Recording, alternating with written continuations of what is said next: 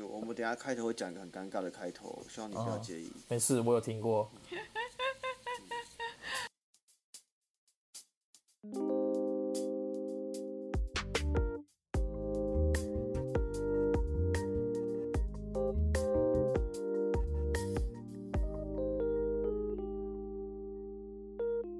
欢迎来到 OK News，我是 Jake。我是 Amy，我们在这里分享我们看到的欧洲点点滴滴。看腻了美洲角力和飞来几率吗？那就来听听欧洲的声音吧。好，今天欧洲声音比较特别一点，因为就是这个人我想邀请很久了，除了他的身份特殊之外，还有他的故事也很特殊。因为他以前是我在荷兰念书的时候的邻居，我很常去他家吃饭，并且吃完饭之后，因为我不会煮饭，所以他煮饭我洗碗，我们的分工非常明确。我正是要说，就是说的一副好像你去他家吃饭，然后你有帮忙，但其实没有，这叫做我会洗碗，我会洗碗，对，然后 OK，就是哎，他是我高中的学长。OK，好，那我们要不要直接说今天的来宾是谁？我们欢迎阿 sa 来参加我们今天节目。耶、欢迎阿萨。大家好，我是阿傻。大家好，对，就诚如 Jake 所说，他常常来我家蹭饭，但是前几次很认真的洗碗之后呢，过了几次之后就开始哦，让我休息一下，就躺在我的沙发上睡着了。然后洗碗这件事情就在梦中做了嘛，没有，他就他走之前还是会洗，但可能就是会在我的沙发上睡个一个钟头，然后就呃，我怎么睡着了，然后 才想到他要洗那。我觉得你好累哦，你要招待他，就是让他蹭饭，还要让他睡，真的是，然后他就待他就会说哦，我可以在你沙发上躺一下吗？然后可是他那个时候他问的时候已经躺好了，你也不晓得怎么拒绝。然后下一次有印象的时候，已经是可能过两小时后了。对，然后我就说，哎、你是不是该回去了？他说，哦，对哈、我睡了多久？我说，嗯，大概一个小时。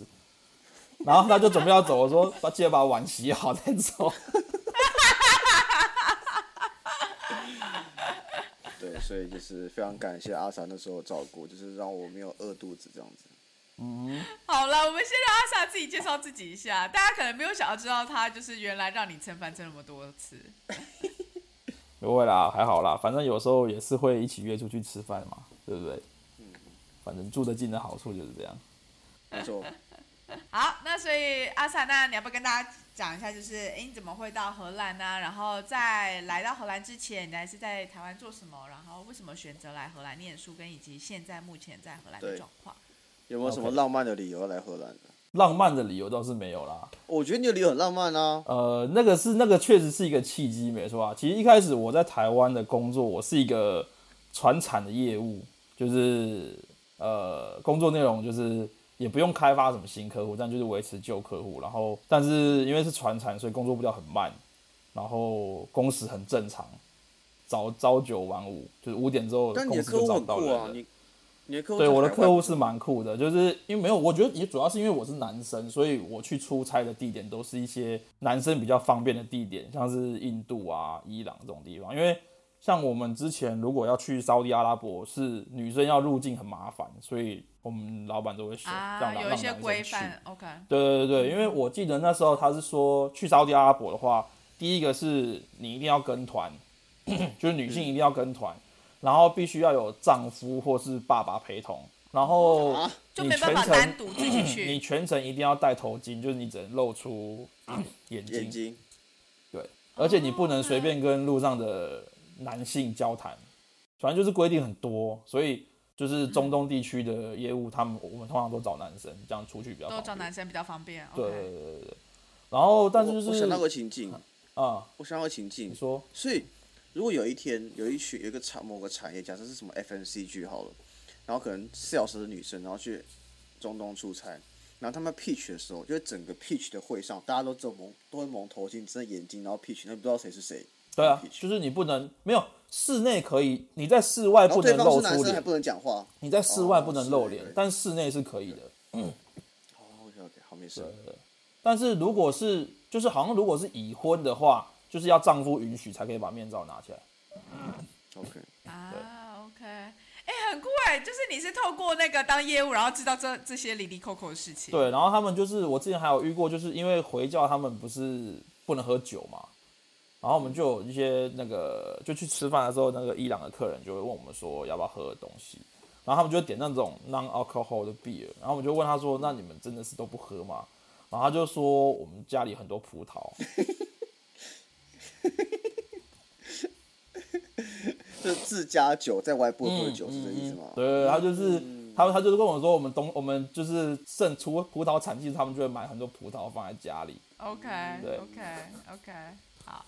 嗯对，然后反正就是我这工作做了大概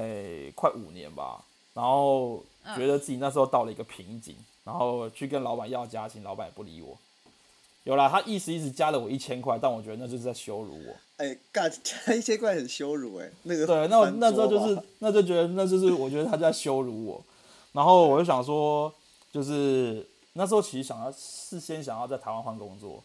但我后来其实找了一下，我觉得台台湾你如果要跳产业或什么的，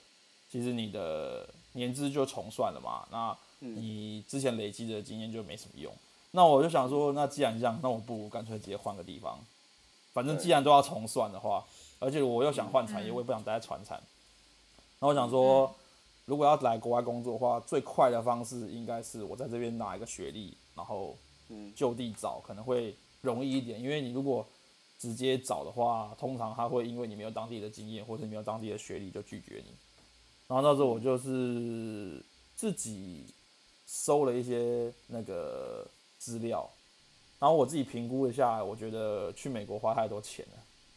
嗯嗯，然后，所以我首选就是我第一个选择就不会想要去美国，因为一一来是我有几个朋友在美国，他们都是念那种两年制的 MBA，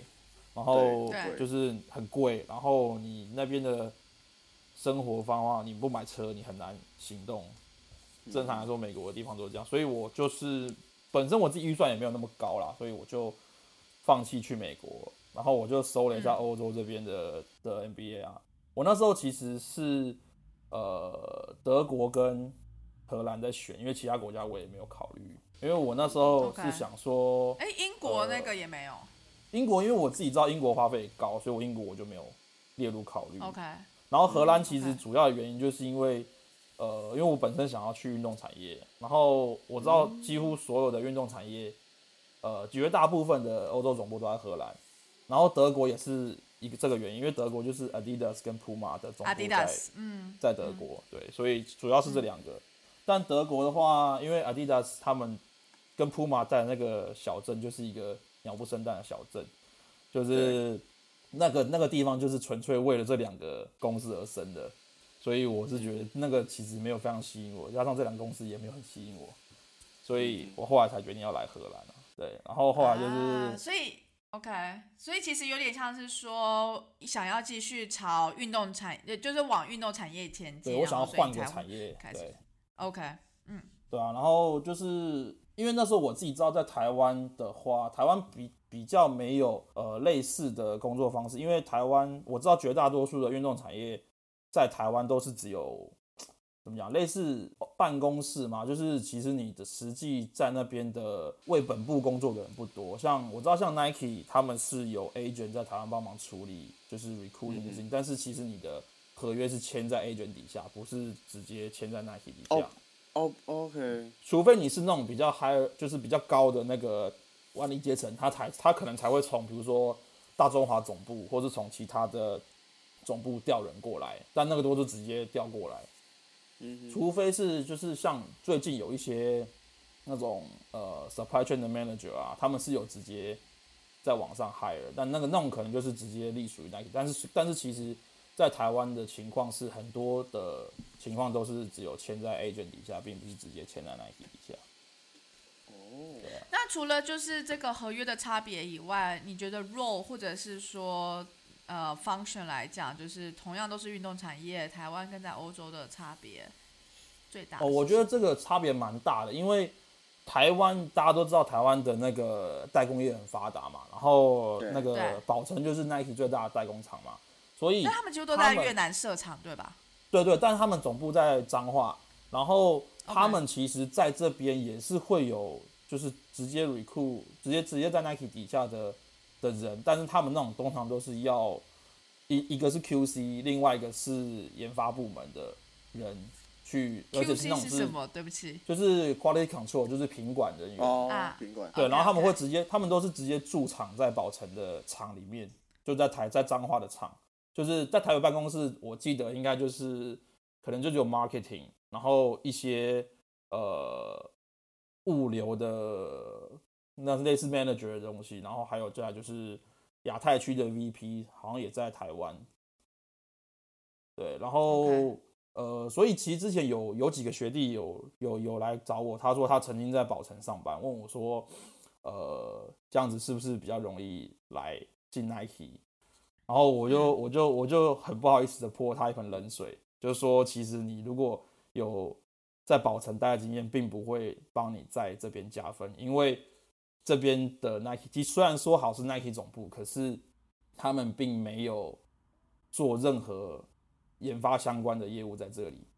有，他们还是有个 lab 去做这些产品的设计跟规划，但是那个 lab 承接的 project 都是从美国总部来的，这是所有运动产业都是一样的，包括 Under Armour，包括 Adidas，他们都是从他们的 WHQ，就是 World Headquarter 下指令，然后你各个地方的 HQ 去 follow。所以你如果即使你有在台湾待过保存的经验，在这边不会太吃香，因为他们其实不需要研发人员，在这边最需要的就是 supply chain、然后 strategy 跟 marketing 嗯的人员这样，对吧、所以就是我觉得这是台湾跟这边的差距，因为台湾因为毕竟我们的代工厂就在那，所以他们需要很多的研发人员，但反而像 supply chain 这种东西，他们就不会太需要，因为他们甚至可以从那个中国的那个大中华区总部调人过来就好了，他们不需要直接在现场 recruit，对啊，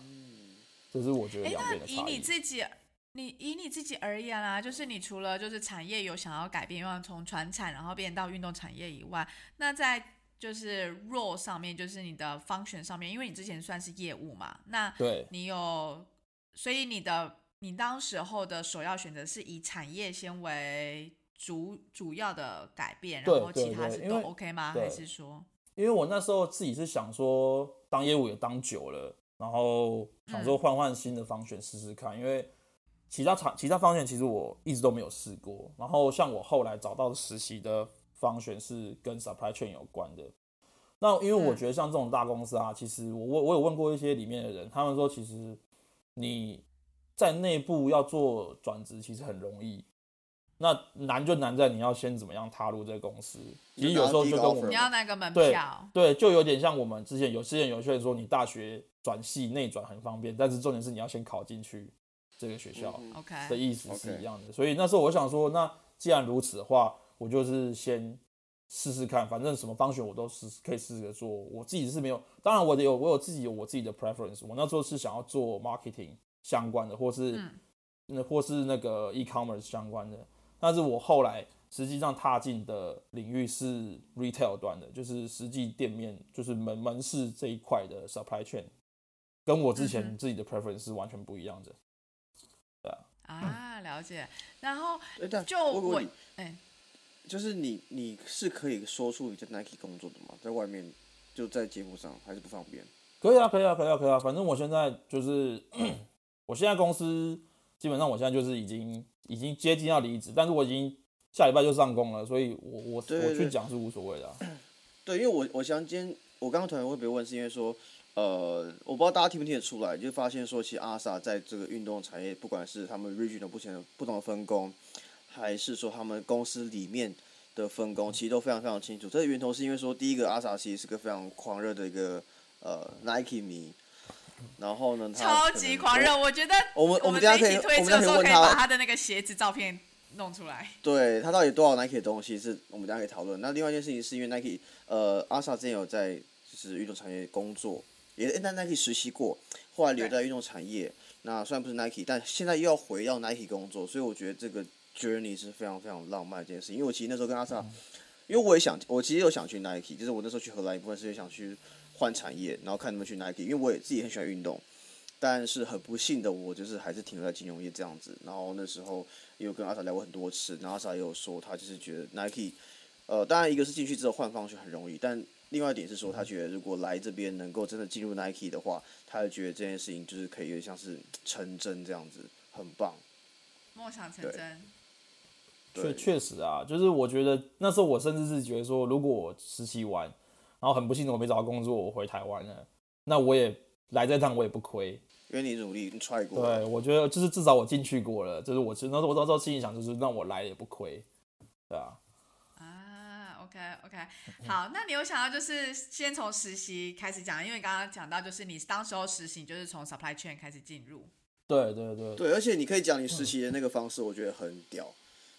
你面试的时候你用了一招？请申请实习哦那个时那一招很屌还有就是你怎么样？你觉得你怎么样从就是单纯跟这个跟这个产业没有什么相关，然后你说服对方让你 join 这个嗯，拿到这个实习的可以机会。可以可以。好，一开始就是要先跟大家说，就是如果有兴趣来荷兰找 Nike 的实习的话，Nike 通常实习的缺会开在八月、九月，然后就是会有两批，一批在八月跟九月，另外一批会在隔年的二月跟三月，然后会分成六个月期的跟一年期的，然后八九月开始都是一年期的，二月开始的时候是半年期的，他们会刚好衔接上不同的 section。然后呃，我当初其实因为我自己来的呃目标就是要去 Nike，所以我一月开始上课的时候，我就已经开始在看 Nike 的实习，就是我可能每个礼拜就会去他们的 career 赛刷一刷这样。然后后来发现他们每年大概在三月到四三月底到四月中的时候呢，会开始招当年八月九月的实习缺，然后每一年至少至少都会开大概可能有两百到三百个一年的缺，因为他们其实很多方选在这个在在这个 campus，这很多哎、你说对一批就两三百啊？对他们其实一批就开可以可以开到两三百个。对，因为他们哇，我觉得他，我觉得他们就，而他们就是各方选，如果你有你有要人，你就可以跟公司提，然后他们就会把缺开上去。那你可能同有时候可能同时一个部门可能会要到两到三个，不一定。就所以他们其实开的方选还不少。因为我记得那时候我看的时候，他第一个就是他有分很多方选，就是你可以自己去丢嘛。那他有 marketing，有 marketing 还分就是一般 retail marketing 或是 digital marketing，然后 sports marketing。呃，然后呃，supply chain 的话就是可能 planning，然后 logistic 跟 operation，然后呃，再来还有他们的法务也会请 intern，然后 HR，就是基本上你想到的各公司的所有部门都会有那个都会有 intern 的缺出来这样。那我那时候其实我自己找我有方我我自己找的方向是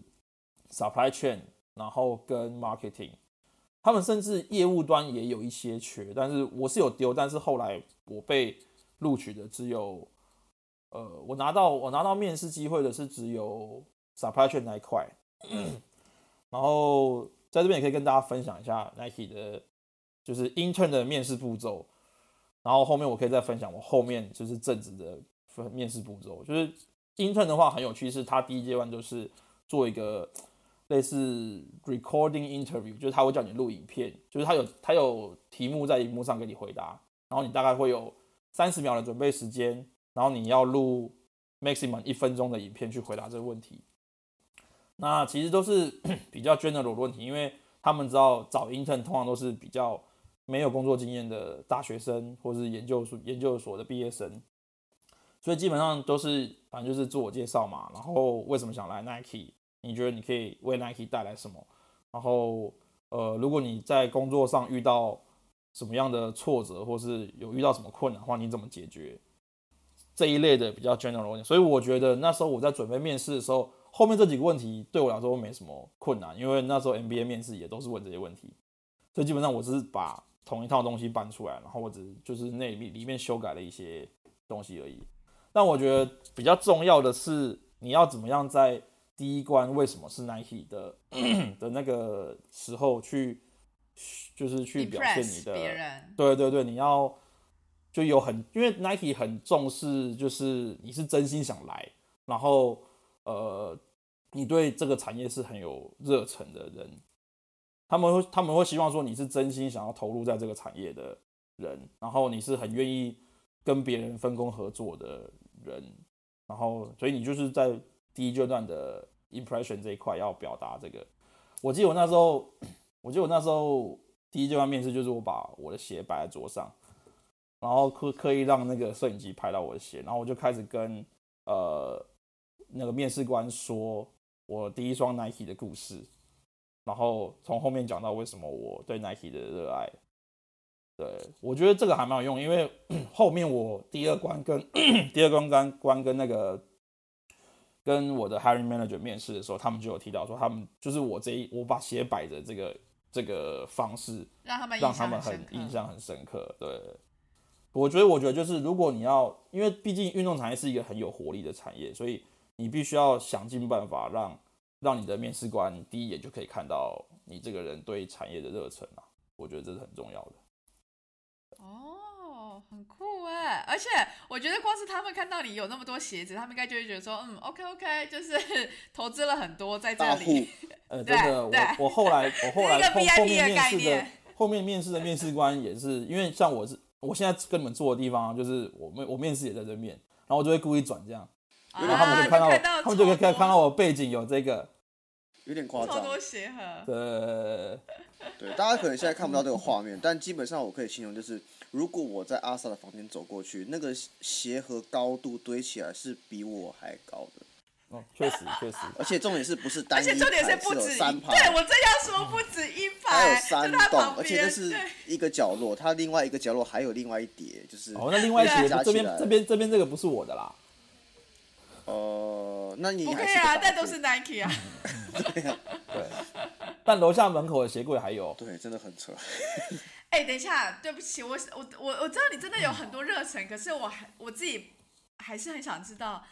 这么多双鞋，for what？Like？你又不是武功，就是就是。那我就可以，我就可以 每天都穿不同的鞋去上班啊。我我先解释，我因为我觉得阿 sa 是热爱者，我是一个稍微热爱者，所以我觉得是不同阶段。我像我的话，我觉得男生买鞋只是一个乐趣，然后而且我觉得女生可能会买衣服是乐趣，但我觉得男生买鞋是乐趣，鞋子也看个人的品味。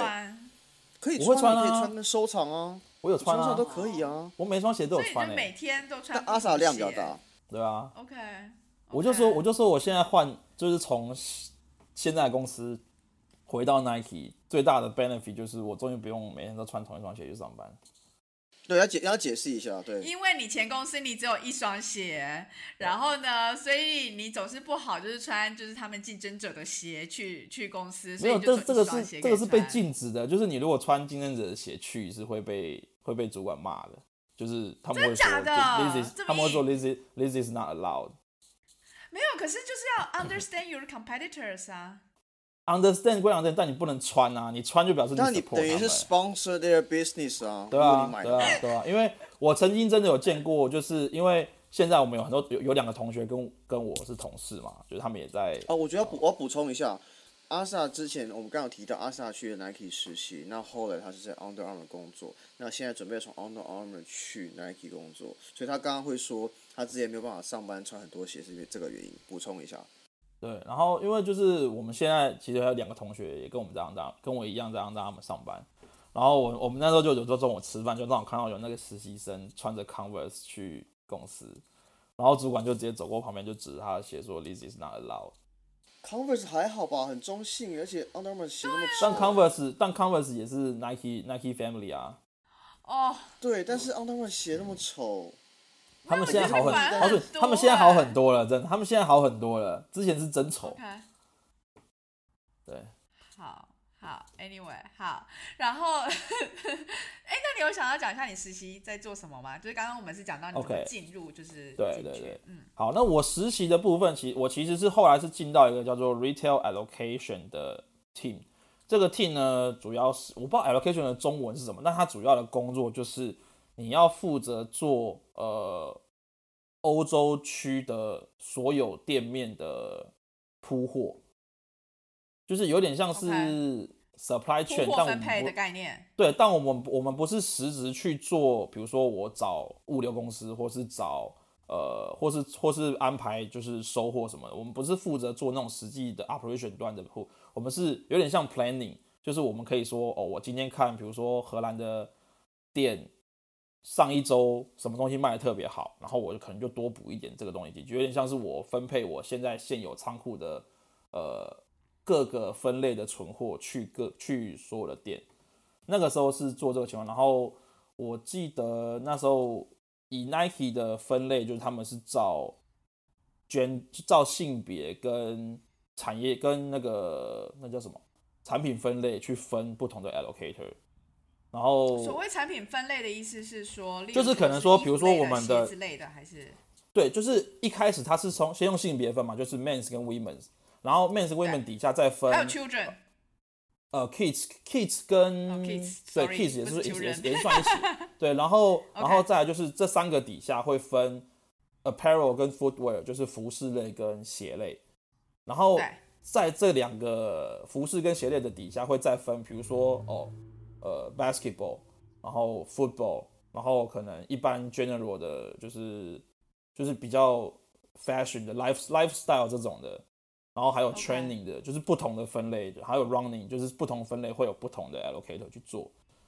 但我觉得这个这个分工很细的原因，是因为 Nike 的规模大，所以他们分的很细。啊，但产品像我在产品项对本来就很多对，但像我在 Under Armour，就是我记得我在 Nike 的时候，他们的 allocator 可能有二十几个，但我在 Under Armour 的时候，就是欧洲区这边的只有四个，然后就是分，也一样用性别分，然后性别就是男生的服饰、女生服饰，然后再来就是另外一个人是负责 kids 跟所有的 footwear，然后我们的 manager 负责 equipment，就是所以其实 Under Armour 的分类比较比较粗略一点，然后工作量会稍微大一点。就其实也跟产品线的 对，也是用产品线去分，的对，嗯。对对，基本上呃，运动产业应该运动产业的 business model 都差不多，所以之前也有人问过我说，运动产业有没有什么就是竞业条款，就是大家应该都有听过，就是可能你平常在某个某个公司上面，你就不能去竞争对手上班，但在运动产业基本上是没有这个东西的，除非除非你是研发部门的人员，就 R D 那种的，对对，就是比如说哦，我可能在本来在 Nike 就是做 footwear design，就是我是负责研发可能两年后的新的鞋款，那你不能离职之后就马上去 Adidas 就把那个就你就可能会把机密带走。这个我是有听过有，但是我不认为他们有实际在做这件事情，因为我们也常看到有，我们之前有看，也可以有看到新闻，就是 Adidas 把 Nike 的设计师挖走，然后他们也是直接就上工了。但可能我觉得那一块可能是因为他是 designer，他不是实际去做，比如说一些科技的运用在鞋子里面，所以如果 designer 只是做外观的话，那其实就无所谓。呃，嗯，对，所以其实很多人问过我啦，但我是说，基本上因为 BC model 都都是差不多的，我不觉得他们有什么经验。而且老实讲，现在 Under Armour 在欧洲区的总部这边啊，很多高层都是从 Nike 去的，嗯，哦就是直接被直接被 Nike 挖，直接从 Nike 被挖走。了解。哎，那你刚刚说 allocator 的部分，所以主要就是从仓库到门店的那个铺货跟分配量这样。那对基本门店跟门上是在店之间算是你们的 scope 吗？什么？哪一个？门店跟门店之间会算呃是你们的 scope 吗？还是你是说门店本身的互通吗？对？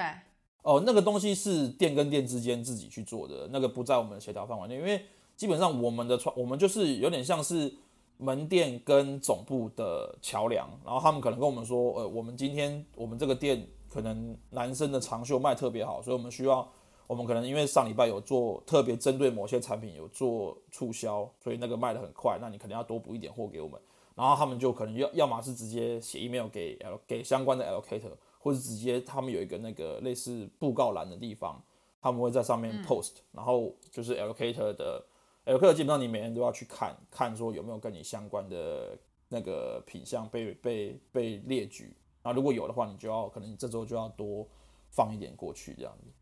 所以基本上我们不会介入店跟店之间的东西，但是主要是我我们主要是仓库跟仓库到店这一块。那因为有些东西可能他们真的特别赶，我们可能就要请仓库安排，就是比如说用 UPS 送或用 DHL 送那种比较快，可能可能就两天内可以到的那种，不然一般来说，呃，可能不，因为我们不可能在各国都设仓库，所以就是有时候，比如说比较远的国家，像英国或爱尔兰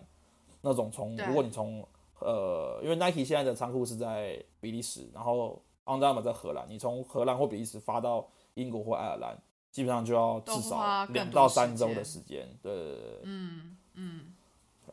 哦，哎，那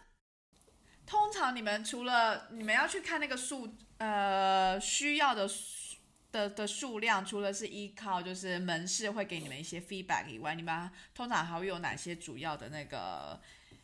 element 去呃追踪？主要的话，就是因为其实像我们的工作啊，我们会跟呃 merchandiser，就是它以中文应该叫做采购，然后还有另外一个是 planner 去做合作，就是采购会负责告诉我们说，好，我们这个季度总共有哪些产品可以发到各店去，因为就是有些东西是他们会安排说，我们留到呃秋冬再放，有的东西是春夏的东西去放，所以你不能把啊秋冬的东西提前拿来放，这样的话就有点像 spoiler 的情况，就是如果就是明明就是摆在那，然后因为有时候他们还要调整价格，他们不会说按照当时定的价格去放，所以你不能把，除非你真的有非非必要就是不可抗力的原因，你需急需那些产品，他们才会把东西提前上去。然后另外一个状况就是 planner 会给我们，他们在每一年的年初就会做好一个呃百就是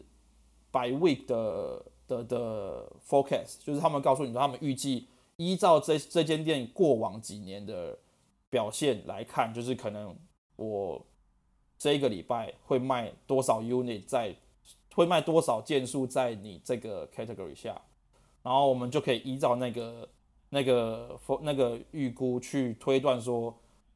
就用用用那个用那个预估，再加上我们自己看到店门门市前几个礼拜的表现，去预估说我们要放多少货。那有时候比较特殊的情况就是，可能我们知道接下来会有比较特殊的促销，比如说感恩节，比如说圣诞节这种大家会狂买、大买特买的那种情况，就是我们可能要再把数字往上加，就是即使把店塞爆都无所谓，因为我们知道它一定会卖掉，一定会卖光。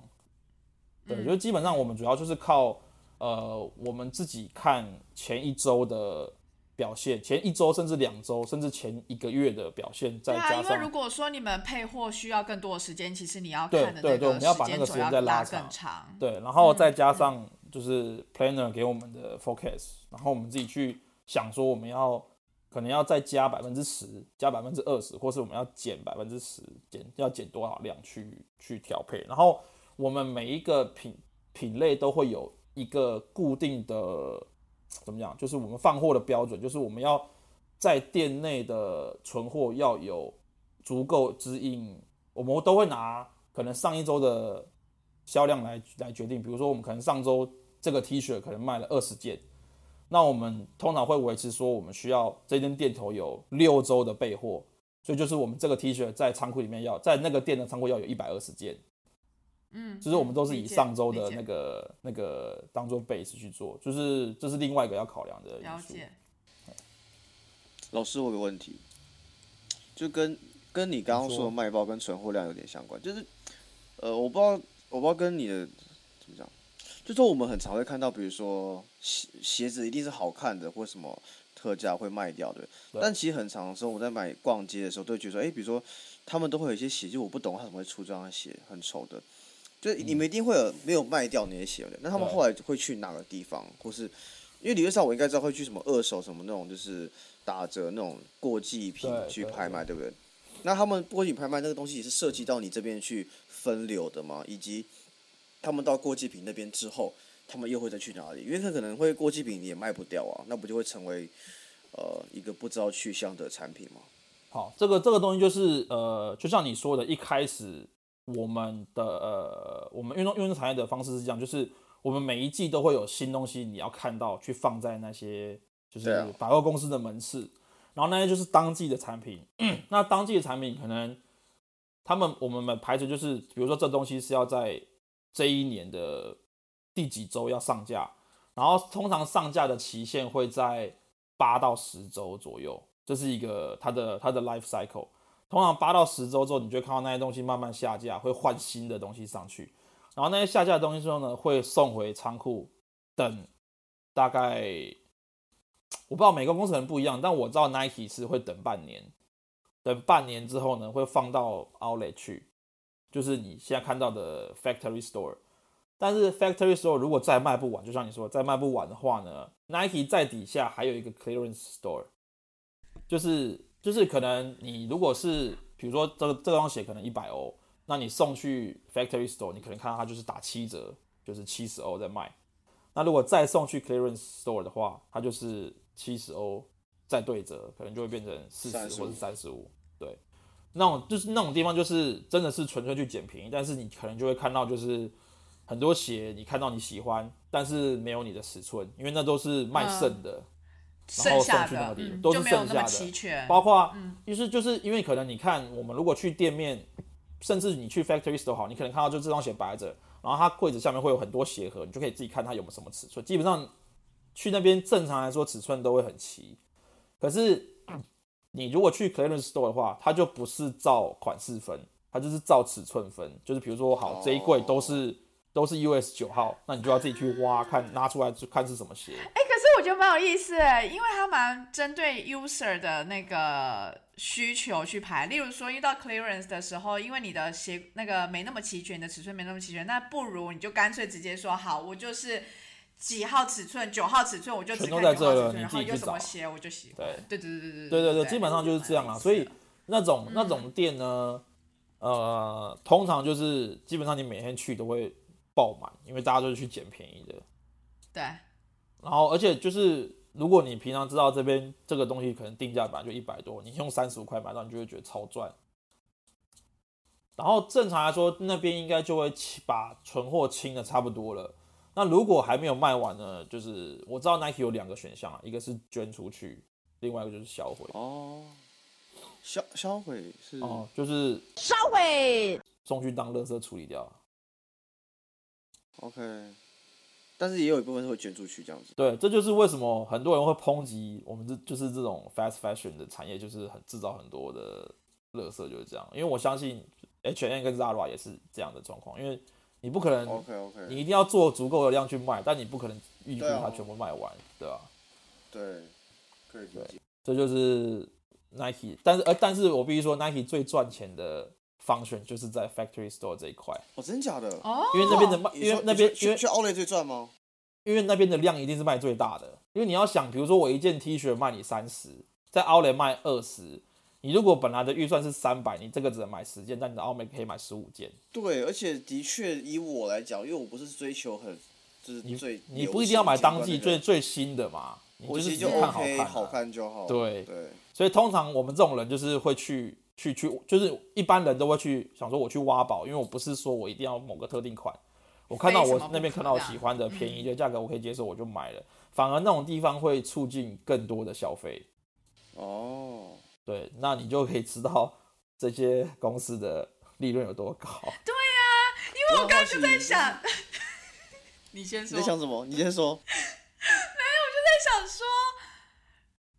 如果 factory 中间这一块都还可以，就是赚到钱，那表示在门市买的那些，他们不晓得赚多少、哎，就是盘啊，对啊，对啊，因为我一直想说，你 不是在 说自己翻的。我一直在想说，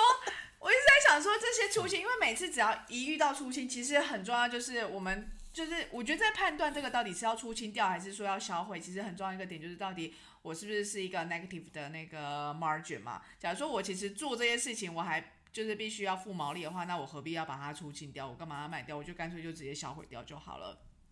就是你的损益比这样，然后所以我就想说，如果你到中间，然后甚至是还有到最后一个 clearance 的地方，都还觉得卖出去是比较比较好的，那其实一开始最最最最一开始源头的那个售价的那个毛利很高。应。该超高。对啊，但你就要想说，就是你你因为你到，如果你可能你特别追求某一个特定款式的东西，那有可能它就不会到最后这一关，你就是一定得在那边买。对啊，比如说 Jordan 这种这种就是这种就是这种就是 marketing 的手法，就是比如说我今对天对对，这就是 marketing 手法的原因，因为像然后怎么 factory 样能够 store 跟让 clearance 这一群 store，的消费者越来越多？因？为 clearance store 跟 mark 跟 factory store 他们不需要 marketing，你就是人就是你你 marketing 也没有用，大家就是去那边就是看价格，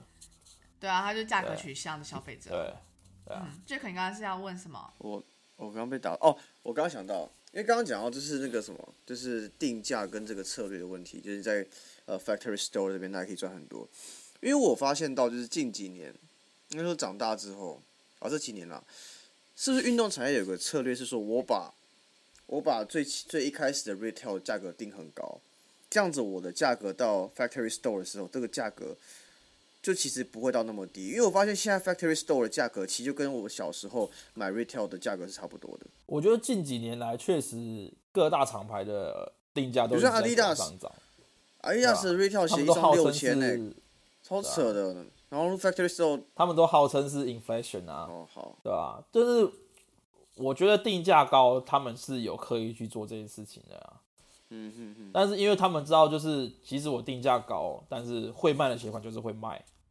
对，那其他东西就是我也不 care，我就把它放去 outlet 卖，那我还是一样赚。哦，哎，那我蛮好奇的，就是因为你们是负责这么多不同的城市、欧洲国家这样子，你们有特别发觉说，例如哪些鞋款可能就是会在西欧爆款，但是可能会啊南欧会啊会啊还好，或者不说东欧同的地方就爆会有不同的 preference，这是真的。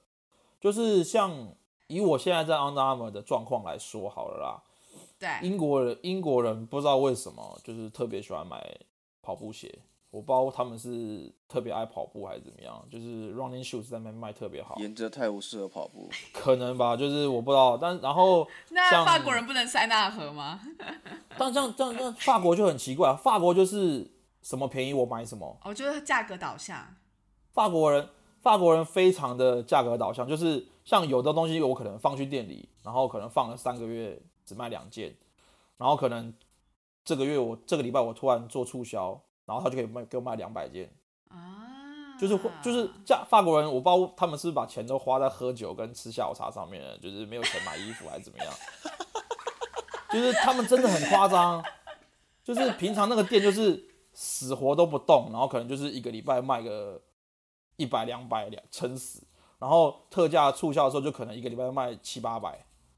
嗯，对啊，然后像嗯南欧，比如说西班牙那边啊，就是你可以想见，就是短裤短袖卖特别好，因为他们那边就是一直都很热，热，对，嗯嗯嗯嗯嗯对啊，就是他们还是各地区有各有不同的 preference，但是我们有时候饭后也会注意到，就是他们跟你说，呃，西班牙、葡萄牙那种地方啊，就是大尺寸的不要放太多，因为他们长得没有那么高，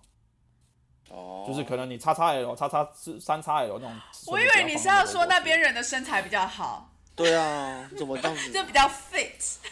我的确是有觉得他们蛮多 fit 的人这样子。对啊，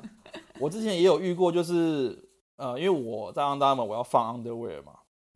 然后那时候 underwear 就是突然有个尺寸断码，就是好像是 large 还是 x large 吧，然后我那时候就问我同事说，哇，那怎么办？断码了，那我要不要放？就是要不要要要要怎么放？他就说，这样子哦，那你就放去那种南欧地方，他们不用穿那么大。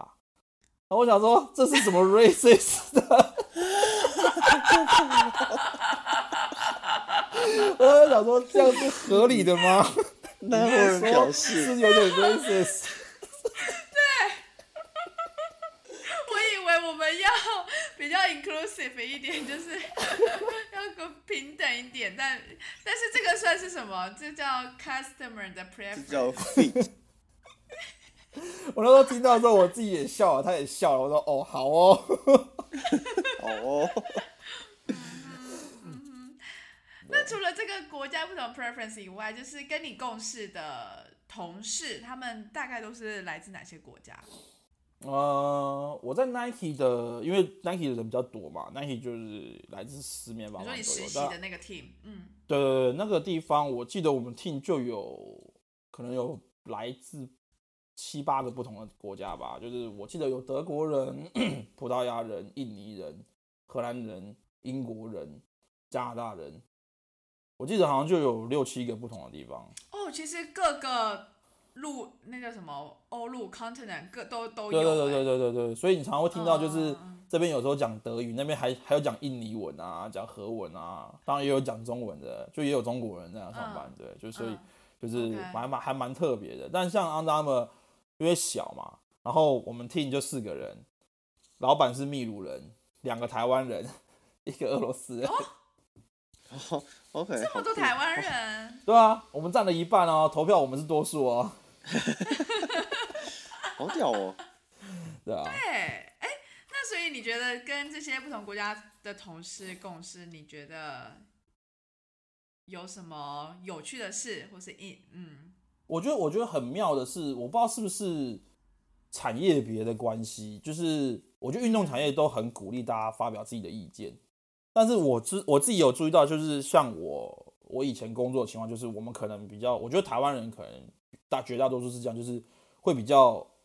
退在后面，先听别人怎么讲，然后去思考一下，然后再发表意见。但是我觉得很多、很多，我目前至少我目前共事过的同事都都是，他们想要什么就讲什么，他们也不怕说哦，他们可能讲出来是很奇怪的理论，他们就是想到什么讲什么。我觉得这一点是我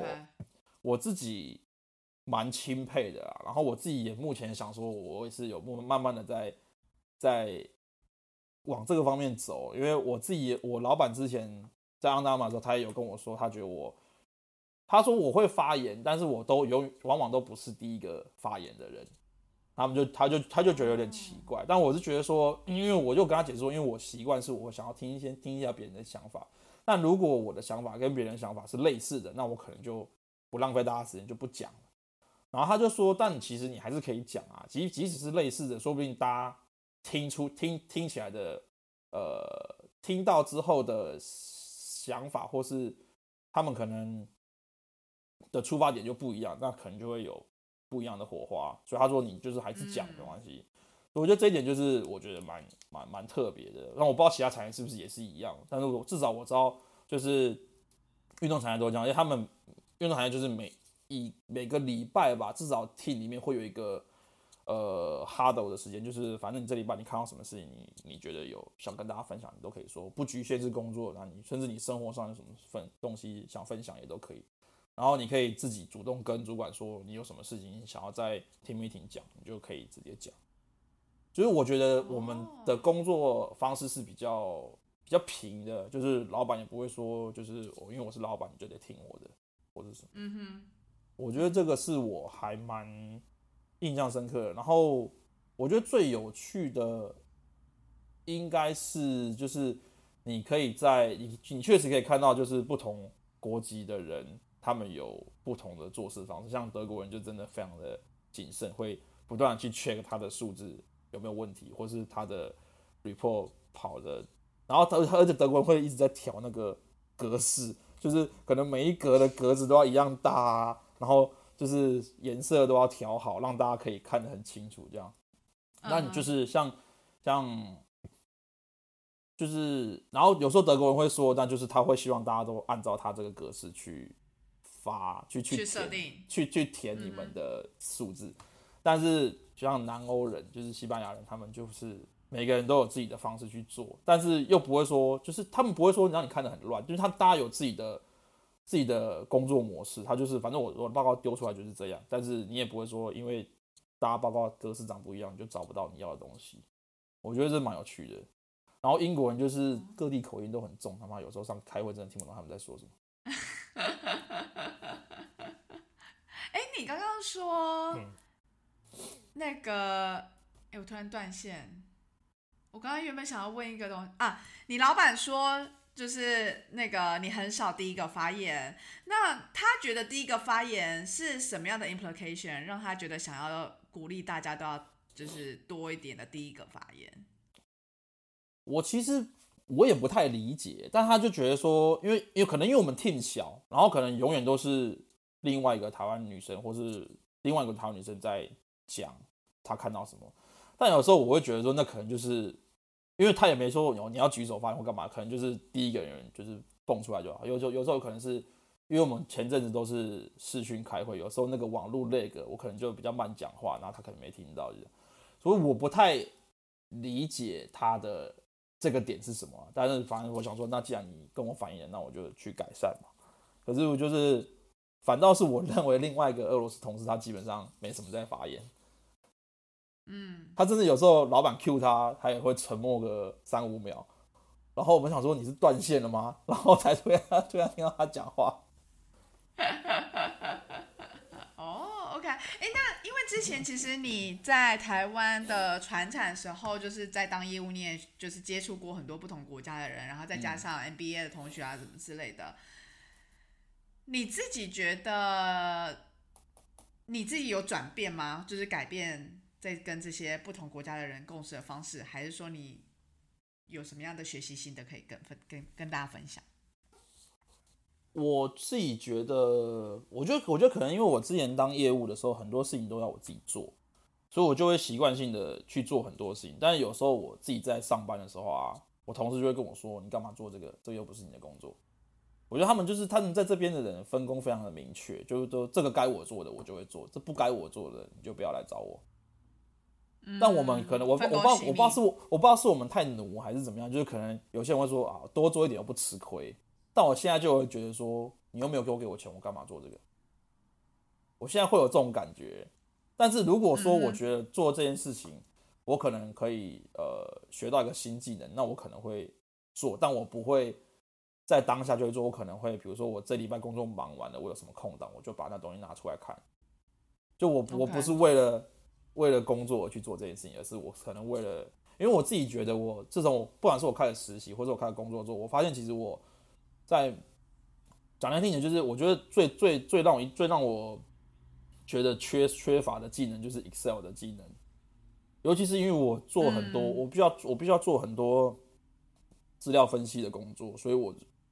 我就会觉得说 Excel 这东西真的很重要。然后加上现在很多公司，他们除了 Excel 之外，他们还会用 Tabular 跟 Power BI 这些线上的资料管理系统，那些东西就是我以前没碰过的东西，所以我就觉得这是。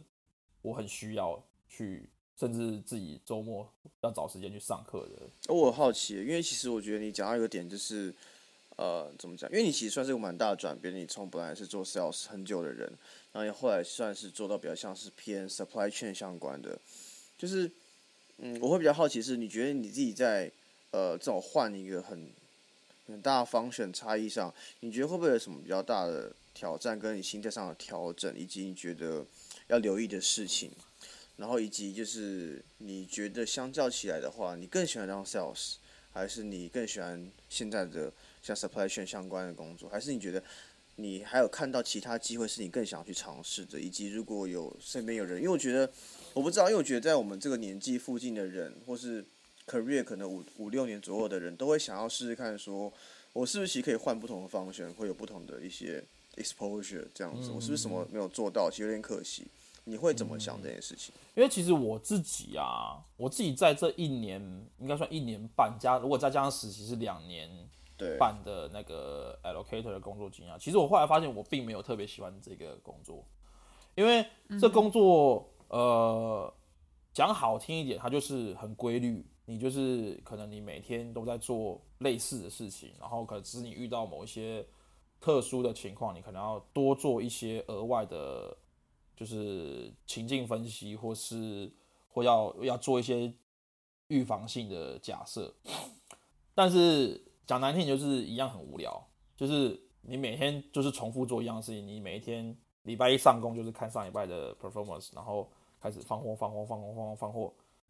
然后放完了，好，这周就结束了，然后你可能周五就做个 review，然后下周再重复一样的事情，就很无聊。再重新，嗯，对。但所以，我后来我其实现在在 Converse 这份工作啊，就是我觉得有比较回到类似 sales 的工作，但是我不不是那种 BD 的 sales，就它比较偏 account manager 这一块，就是我会变成是我要管理 Converse 在欧洲区的 outlet store，然后我变成是我负我是负责他们跟呃，headquarter 沟通的桥梁，OK，然后就是可能他们有什么问题反映给我，然后我去跟 logistic、跟 operation，然后跟 allocator 去协调，然后当然就是因为这种情况下，就是他会希望你有，比如说 planner、allocator 的相关背景，这样你才可以有足够的知识去跟这些人沟通。所以我觉得那时候，我觉得我的 allocator 的经验有一点点帮助。但是我觉得现在回到这个工作内容，是我自己比较想做的，就我觉得这有点像是怎么讲 PM 类的东西。就是我，因为我我如果说像我做 allocator，其实我就是埋着头一直放货，我实际跟别人接触的时间真的很少，因为我放货，我把货丢进系统里面，数字就在系统里，我也不用去找 logistic 或是 operation 调事情，他们就是他们上系统看东西有多少，然后他们就在处理后续的工作，除非我们有。可是我以为上系统，如果跟他们手边有的货，或者说跟他们的理解不太一样。你们会需要做这样子一个呃，基本上系统系统端我们都是跟仓库那边连的，所以你上面看到的数字就是仓库有的数字，基本上不太会有变，除非是他们可能可能货到了，然后他们还没有清点，但是通常这种情况是你根本就不会看到这只货出现在系统里，他们就是全部清点完才会修在系统里面。我们唯一可能会要跟仓库呃跟那个楼梯在那边协调，就是一一个是我们货放错了要取消，然后一个是。呃，我们可能东西很急着要送，因为如果你走正常流程，他们就是看我几个几周的 lead time 就是去，那可能如果我要用 UPS 用 DHL 放，我可能就会要特别挑出那个货号，跟他说我这个东西要用 DHL 送，然后他们就是拉出来特别处理这样。但除此之外，你不会跟他们有什么有什么交流，你就只是很单纯的。每天都做一样的事情，然后遇到问题才找他们。那我觉得这就有点无聊啦，我自己是这么认为。所以我觉得就是如果要换业务魂的概念，对我觉得如果要换方选的话，你可能真的要了解一下自己的个性是什么。那当然，我觉得，所以我觉得就是如果你尤其是呃运动产业的话啦，我觉得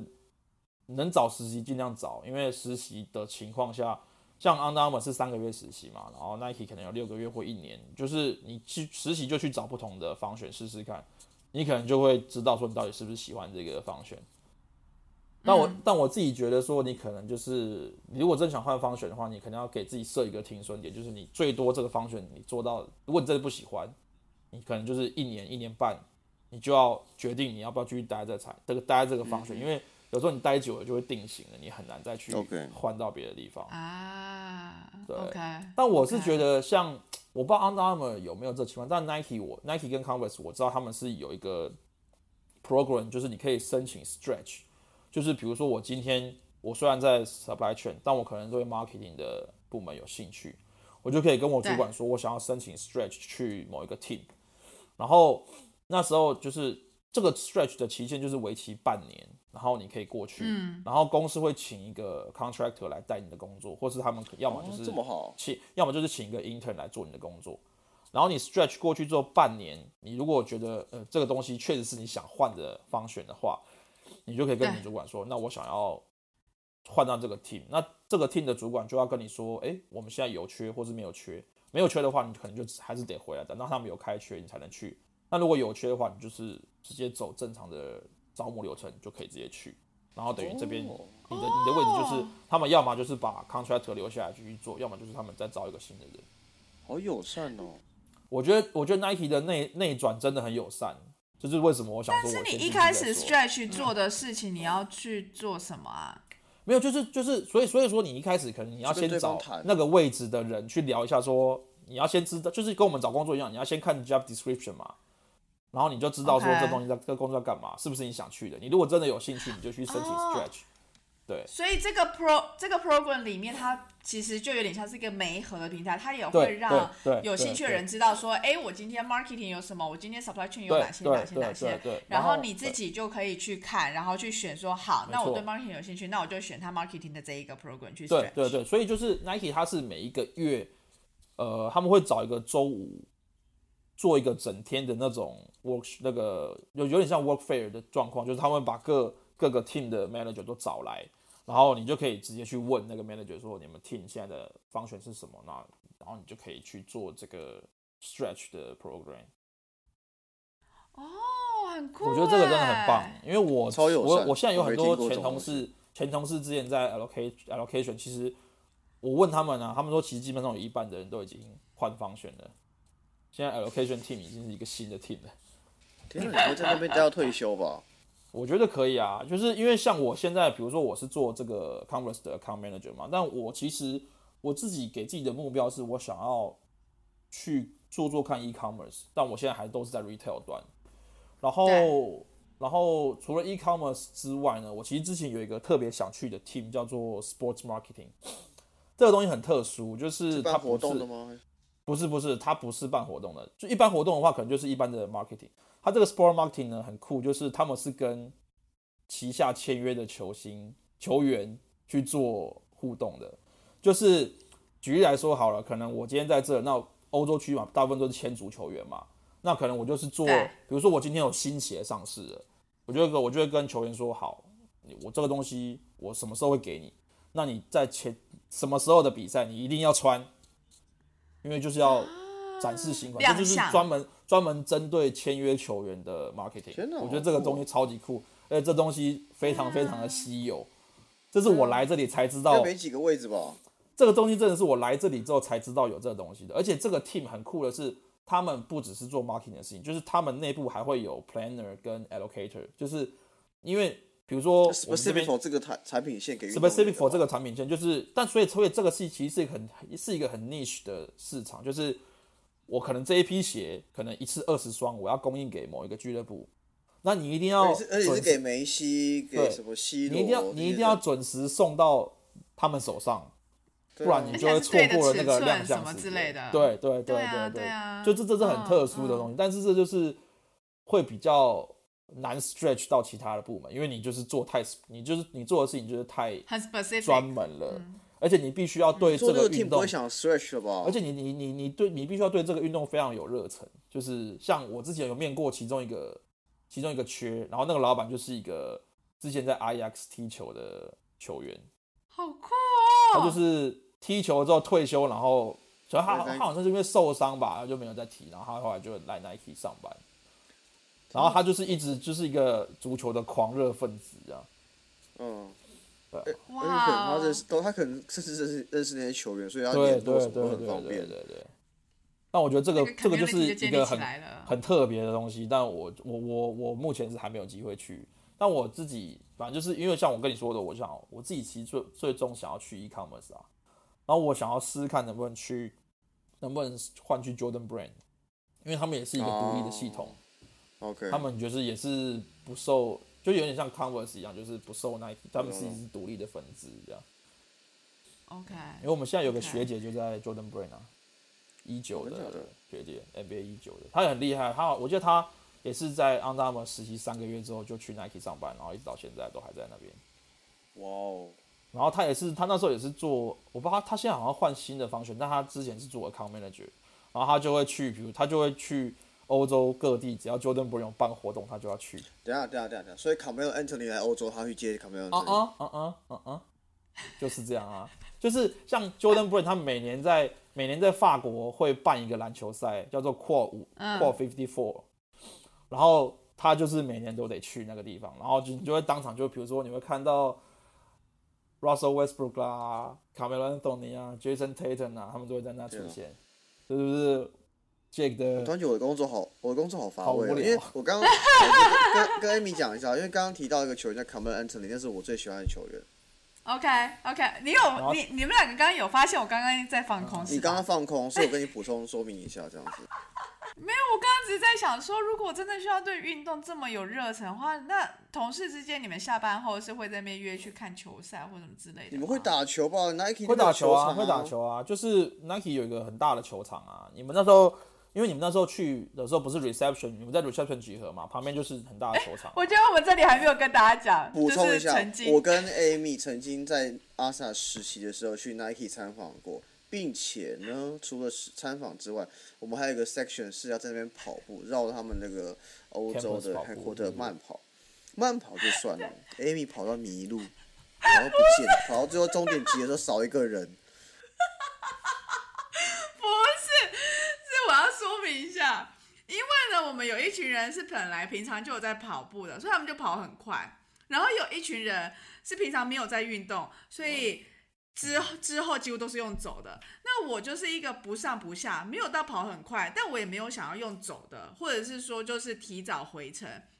所以我就变成是一个，你知道，就是中间落单这样。那中间呃后面他们要用走的人呢，他们就之后就回程，就回到原点了嘛。所以他们就就就就回去了。那前面跑得快，就我也找我也没有看到他们的身影，我就想说就继续跑，继续跑，继续跑。所以我已经跑过那个终点，然后还继续跑下去。然后但之后发现不对不对，我好像要跑进一个 city center 的概念了。所以呢，我就赶快想说打个电话来问一下大家。然后就重点是他们对他们就觉得说。我怎么会跑到一个不晓得哪里的地方，然后完全超过我们原本的那个那个 track？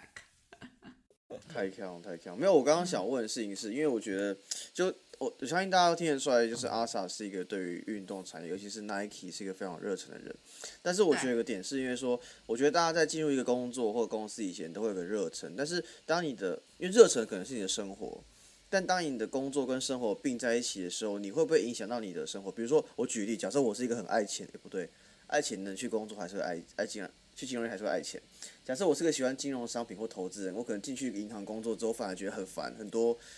鸟不拉几的事情，然后不相信这个系统之类，我反而会很厌恶投资。所以我想说，阿 sa，你会不会本来是很喜欢？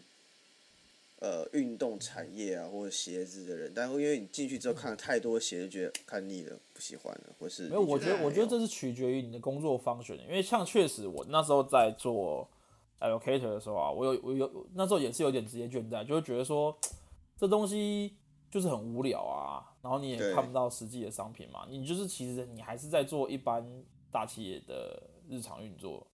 所以你不会想说哦，你每天。尤其是之前又在都窝防控更无聊。你有时候比如说你去公司，你去公司，你可能可以看到公司的一些产品或什么，那你就会至少你会有一点怎么讲？那叫什么？激起你的热忱。对对对对对对，就是你至少你看到这些东西，就是你实质上你放去店里的货，或是你之后可能要放的货，那你至少就会有一点，就有有有一点感动，就是说哦，原来这是你在做的事情。但你 work from home 的期间，你就会觉得很无聊，就是你什么都看不到。你也没办法跟同事聊天，嗯，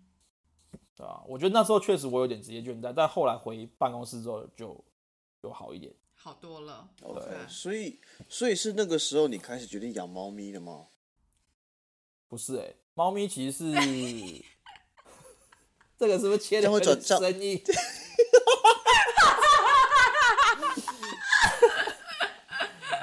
没有，猫咪其实纯粹就是 Jack 很有兴趣的话题。我觉得猫咪其实是呃，其实是一个 out of my plan 的状况，就是因为其实我本来我不排斥养宠物，但我不会想要养。就是一个很大的原因，是因为我我我觉得说我养宠物的话，我会把它当成自己的家人，但我很难去调试，如果它离开我，我会怎么办？OK。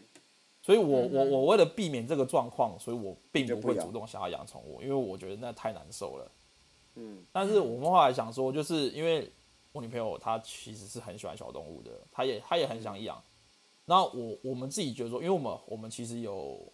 在思考，就是可能会结婚或什么。那我想说，我觉得这个其实是我让我们拿来当练习，就是照顾一个家长小孩，对，当家长的一个状况。哦但确实就是也是一个很浪漫的原因哎。对，但确实养了它之后呢，就是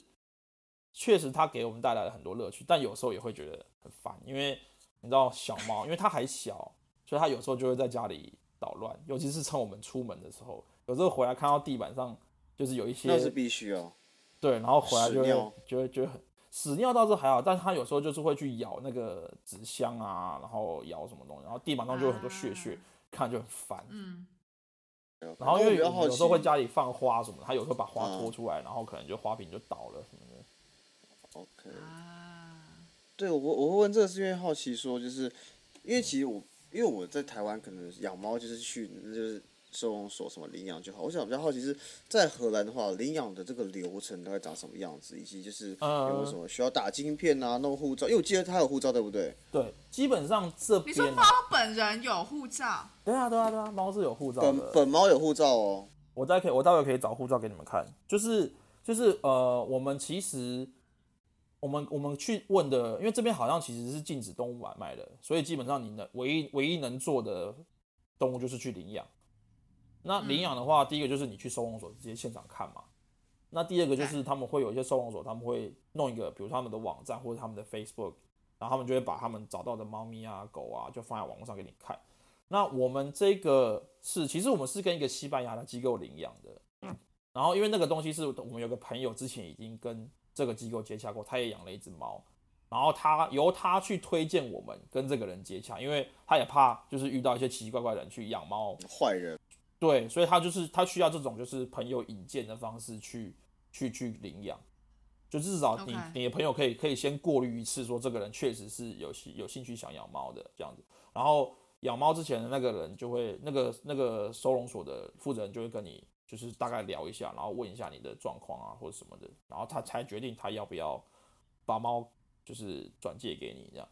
然后，因为我们为什么会找到这个西班牙机构，主要是因为我们那时候调查一下荷兰这边的话费其实蛮高的。嗯，因为我记得荷兰这边，我们那个朋友之前他自己已经先问过一次，就是包含你去领养的费用、打晶片、除虫、绝育，然后办这些护照手续啊，要大概一千欧左右吧，其实是不不小的花费。但是我们这个我不知道是不是因为西班牙收费比较低，就是我们这一只小猫领养来之后，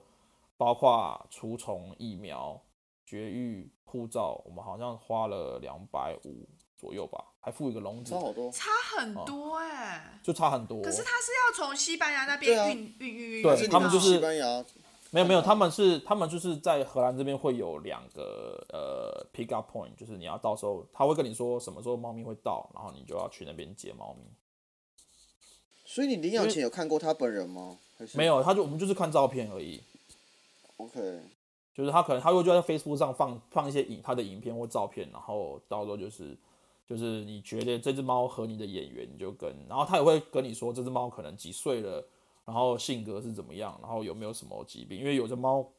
好像会有一些就是疾病，他们就会先他们都会先做完健康检查之后再放到哦，OK，Facebook 上给大家看。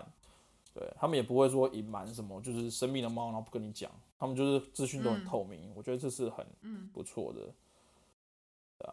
哎、费用真的差好多、哦。对啊，所以为什么那时候我们就想说，才才会想说去荷兰，在就在在西班牙这个这个机构找啊。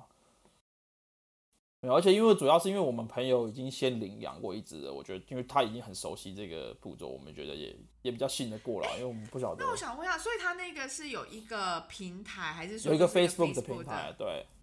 OK OK，对啊，就 OK。那我觉得我们也可以就放在那个我们的留言区或什么。可以啊，可以啊，到时候我再发给你们，让如果有如果在荷兰的听众有兴趣的话，也可以跟他们联络。嗯那如果有需，因为因为他是需要就是引荐的，所以可以先找我聊聊，然后我再帮你们引荐给那个机构，这样会比较好一点。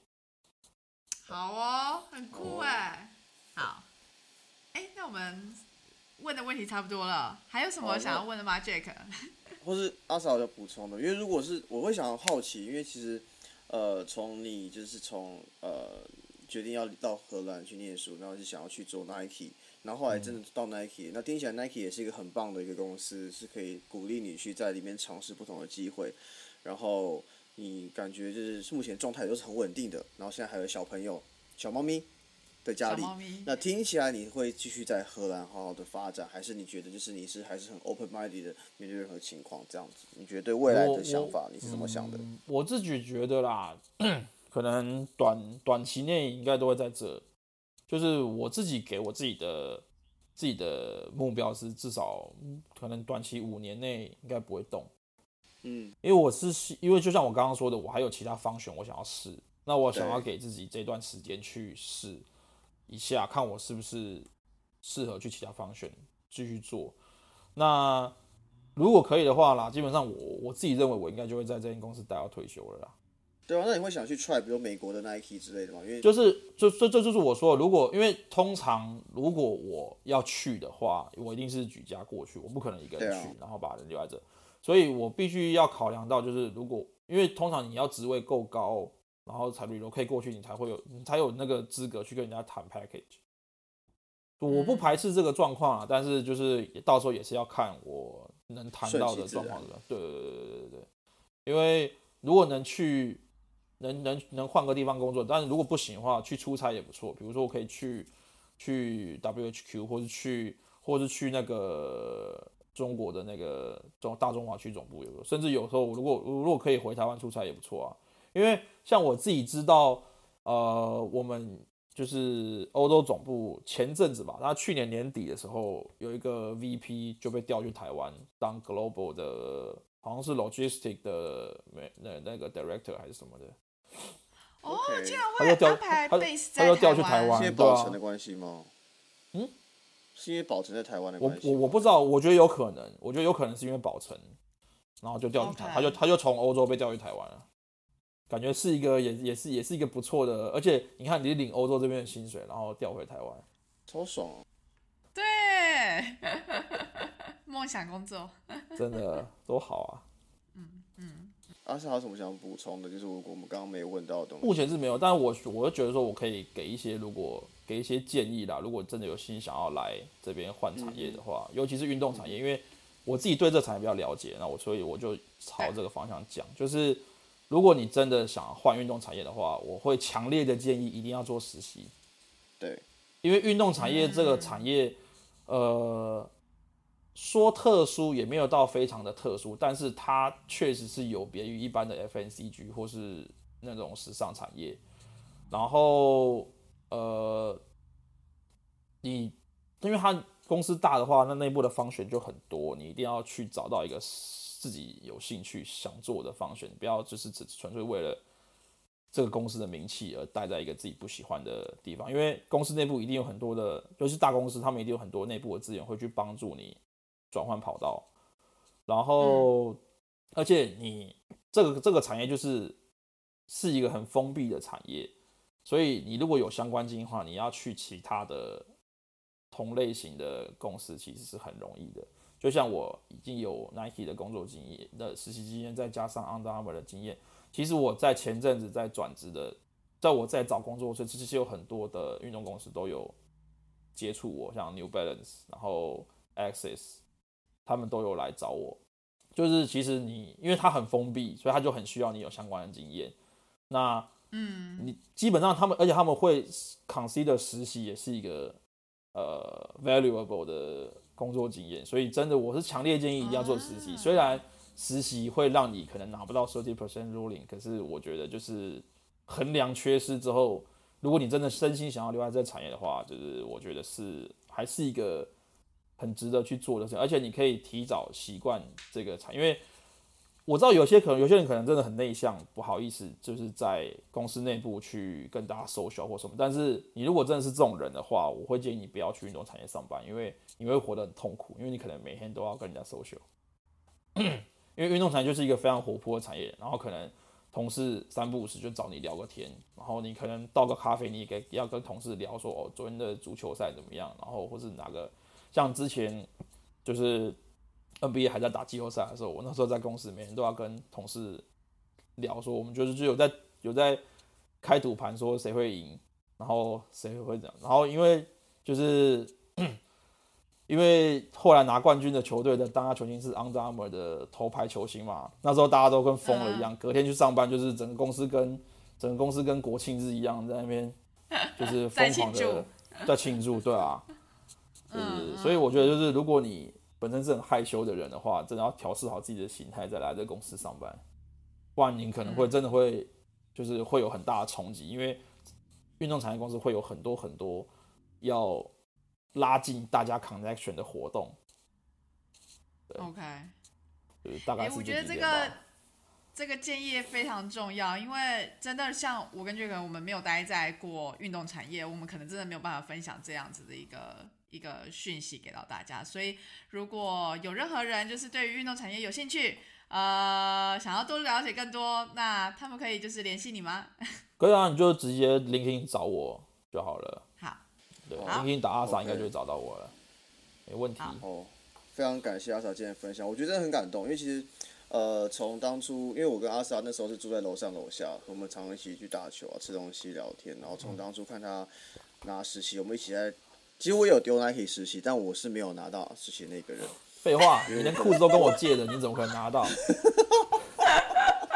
对，因为我不是那么有 passion 的一个人，我只是觉得很赞而已。然后后来看到他就是呃拿到实习，然后呃 Under Armour，然后又真的去回了 Nike，虽然然后又有猫咪，我觉得真的是非常替阿萨开心。所以今天能够邀请阿萨来这边跟大家分享，我觉得我自己也是非常感动的，就看到阿萨一路这样子，就是完成他的一个逐梦之梦旅想。对啊，真的嗯。真的，我自己也觉得很感动。对，那阿萨那时候，他那时候拿到，哎，是你你签还是拿到那天，你有打给我，对不对？还是我打给你？我我是我是我我我拿到那天我有跟你说，然后签完之后我有跟你说，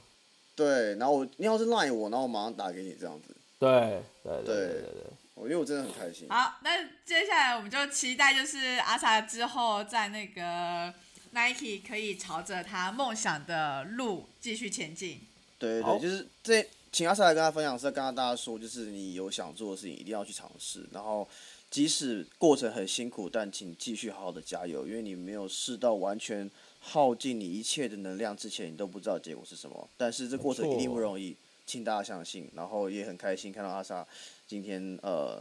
在这个梦想路上，那也希望有任何听众有任何想做的事情的话，也请继续加油。那如果想跟阿萨聊的话，欢迎跟我们说，或跟阿萨说。好，好没问题，好的，那好谢谢阿萨分享。谢谢感谢感阿萨，谢，今天录到这，拜拜拜拜拜拜。